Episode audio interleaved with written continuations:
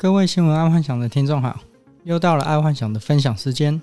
我们来看今天第一则财经新闻：美而美进军美国，台湾人现场回报盛况嗨翻，必喝大冰奶。台湾连锁早餐店美而美现在也进军美国了。现在国外不只是波霸奶茶加盟，连早餐店也开始有加盟的角色了。这几年，波霸奶茶在国外加盟店拓展得很快。毕竟波霸奶茶的材料准备很简单，并不需要太复杂的事前准备工作。但像美而美这种早餐店，需要事前的准备工作就有点麻烦了。所以美而美进军美国，这也就是一个指标性的突破。因为美国连锁早餐店选择其实真的不多，就像像 Denny's 啊，或者是 IHOP 这一类的。现在多了这个新选择，说不定美而美会成为台湾之光。然后再说一个题外话，昨天我收到消息，就是说原来这一家美而美早餐店，竟然是爱幻想在美国的朋友的姐姐开的。哦，世界还真的小。因为前天我才在写这条新闻，昨天就在群组里面有讨论这一条新闻，他就说哦，那就是谁谁谁开的这样子。哦，我觉得世界真的是蛮小的。好，再来是娱乐新闻。戴口罩如何去玩水？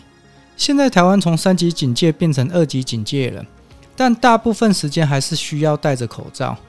这些爱幻想觉得是没问题，但最吊诡的是，卫福部有说，如果去海边玩还要戴着口罩，这个基本上就有非常大的困难度。但却有网友想到了，其实，在迪卡侬，它有卖一个全罩式的呼吸器。这样就可以戴着口罩去玩水了，所以听众赶快去迪卡侬抢全罩式的呼吸器，再晚一点应该就买不到了。毕竟夏天就是要玩水啊，尤其最近天气都冲到三十五六度了，不玩水可惜。也只能把握这一两个礼拜，因为接再接下来就是鬼门开了，就七月嘛，鬼门开。再来是运动新闻，戴资颖实力超强，连对手都说太难了。戴之颖他可以轻骑过关，轻松碾压对手。看来只要接下来没有遇到太大的突发事件，戴之颖应该可以为台湾再拿一面金牌。看来台湾的厂商可以开始找对于郭婞淳跟戴之颖一起代言的产品了。目前看起来，这个可能性应该是在化妆品类比较有机会，毕竟两面金牌都是女生嘛。但就不知道同时邀请郭婞淳跟戴之颖代言。这个费用会是多少？但我觉得那个效果应该会很不错，毕竟是台湾的两面金牌嘛。好，再来是国际新闻，IMF 警告通膨可能更持久，各国央行需要先发制人。今天安幻想看到这则新闻的时候，发现这则新闻还蛮吊诡的，因为他说现在全世界各国都拼命在印钱。所以未来恐怕会有长期性的通膨，不会像美国政府说的通膨是短期现象。所以 INF 希望各国央行可以提前做抗通膨的打算。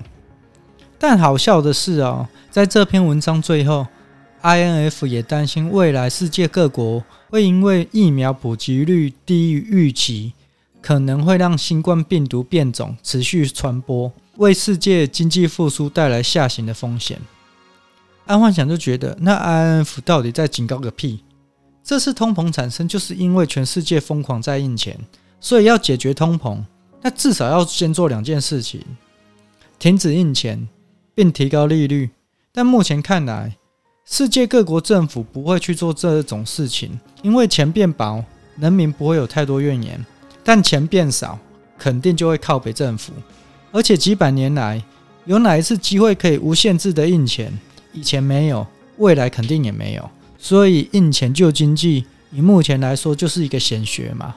另外，IMF 的核心人员其实也都是美国人，所以从另外一个角度来说，IMF 希望全世界的国家都别再印钱了，最好只剩美国在印钱就好。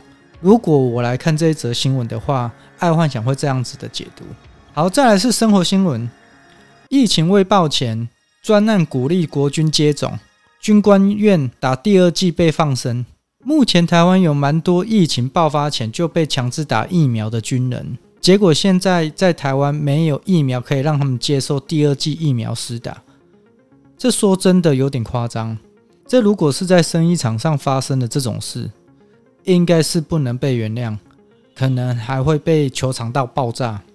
可惜面对的是政府，也不能怎么样。但基本上政府没有任何负案给国军，这真的有够夸张。尤其当初这些国军人员还是被强迫打的。